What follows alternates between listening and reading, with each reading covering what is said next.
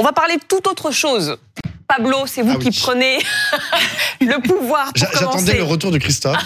Il arrive. Il arrive, ne vous inquiétez pas.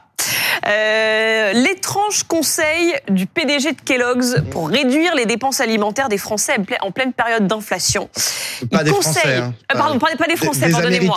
Des. Américains, pardonnez-moi.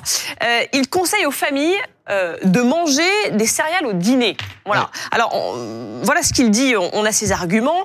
Euh, si vous réfléchissez au prix des céréales pour une famille comparé à, à ce qu'il pourrait manger euh, d'autres, eh bien, c'est bien plus abordable. Il dit le prix d'un bol de céréales avec du lait et des fruits est à moins d'un dollar. Mm. Voilà, manger des céréales au dîner, vous ferez des économies. Alors, il y a quelque chose à- avant de, de- de critiquer ce qu'il a dit, parce que c'est absolument inaudible et très choquant.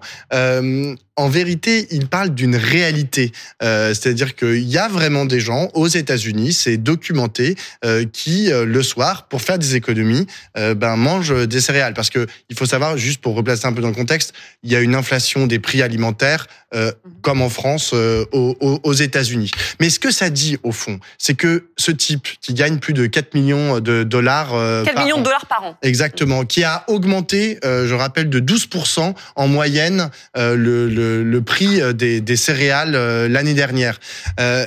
Il n'a aucune notion euh, mais vraiment même de très loin de ce que c'est que l'égalité. C'est-à-dire que ça ne lui parle pas. C'était pas un concept qui lui parle. Lui, bien sûr, à ses enfants, euh, jamais. C'est ce qu'on dit d'ailleurs les internautes américains. Ils ont dit non mais lui, est-ce qu'à ses enfants, Jamais il leur, donne de manger Exactement. des au dîner. mais oui, Ouais. mais en fait, ça ne lui vient même pas à l'esprit. C'est-à-dire que à certaines personnes qui sont tellement déconnectées en fait de la réalité euh, de la de la vie quotidienne de la majeure partie de la population, eh bien, ils sont ils sont capables en fait de produire des raisonnements juste pour les autres. Et de dire bon bah vous écoutez vous avez qu'à vous serrer la ceinture écoutez vous avez qu'à faire un peu autrement. Et moi ça résonne en fait avec les propos d'Emmanuel Macron qu'il a tenu euh, euh, pendant le pendant le salon de l'agriculture. Lorsqu'il a dit euh, vous comprenez euh, aujourd'hui les Français consacrent de moins en moins d'argent à euh, à la à l'alimentation. Euh, ils ont qu'à euh, parce que ils consacrent de plus en plus aux abonnements euh, pour euh, les plateformes sur internet pour Netflix et compagnie et pour euh, pour leur téléphone etc ils ont qu'à baisser ça et puis comme ça ils pourront manger un peu mieux Bon, là, c'est pas Et tout ça, à fait c'est une- pareil quand même. mais Pablo. si, parce qu'en Euh, fait, c'est en fait c'est sans arrêt responsabiliser euh, les gens les plus pauvres qui qui ont pas de quoi se nourrir et juste non mais parce que il y a d'autres moyens en fait que d'assurer une alimentation saine et équilibrée à l'ensemble de la population. C'est une meilleure répartition des richesses. Parce plus, le ça, rappelle- évidemment, pour un PDG,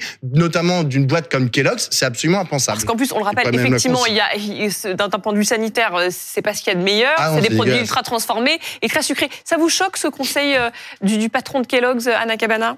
C'est indécent. C'est indécent, mais c'est mais c'est très américain. C'est-à-dire qu'en fait, en France, on, on, on a on a d'autres formes d'indécence. C'est-à-dire qu'en France, il n'y a pas encore on n'a pas on n'a pas encore un, un grand patron et encore moins un politique, Pablo. hein, euh, Non, mais qui- je fais le qui vient- parallèle non, mais sur cette notion qui- d'égalité, en qui fait, qui est viendrait- mais centrale. Quel que soit d'ailleurs, euh, enfin, je veux dire, euh, sur l'entièreté du spectre politique français, personne n'oserait encore, et c'est heureux, euh, venir conseiller aux Français euh, de manger, de manger des céréales le soir. Donc voilà, là il y a, il y a- il y a ce qu'on veut pas des États-Unis, Mm. euh, et, euh, et au fond on, on le leur laisse. C'est- Mm.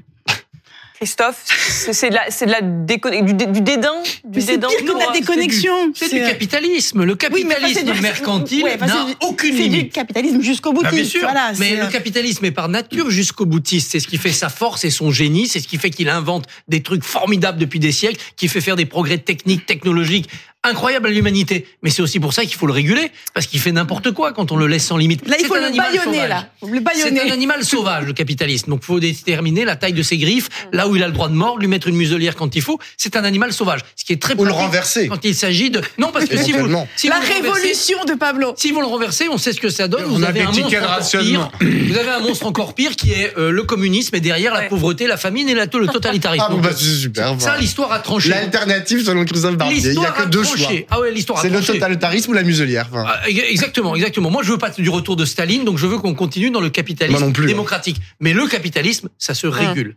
Parce qu'un capitalisme sauvage, c'est de la folie. Et là, on est dans un moment de sauvagerie du capitalisme. Alors, il se fait un coup de pub. euh, il rejoint en effet une réalité parce qu'il y a déjà des gens qui sont obligés de se comporter comme ça en matière alimentaire. Et puis, il permet à tous ceux qui ont envie d'un vrai repas le soir d'affûter leurs arguments, leurs arguments gastronomiques, leurs arguments sociaux et économiques. Donc quelque part, bah, le capitalisme excessif nous sort de notre léthargie. réactive à la lutte des classes. C'est très bien. Bien sûr, Et- exactement. Faut lutter. En fait, on a Bon. besoin De de, lutte des de, classes. de, de, ça, indécents.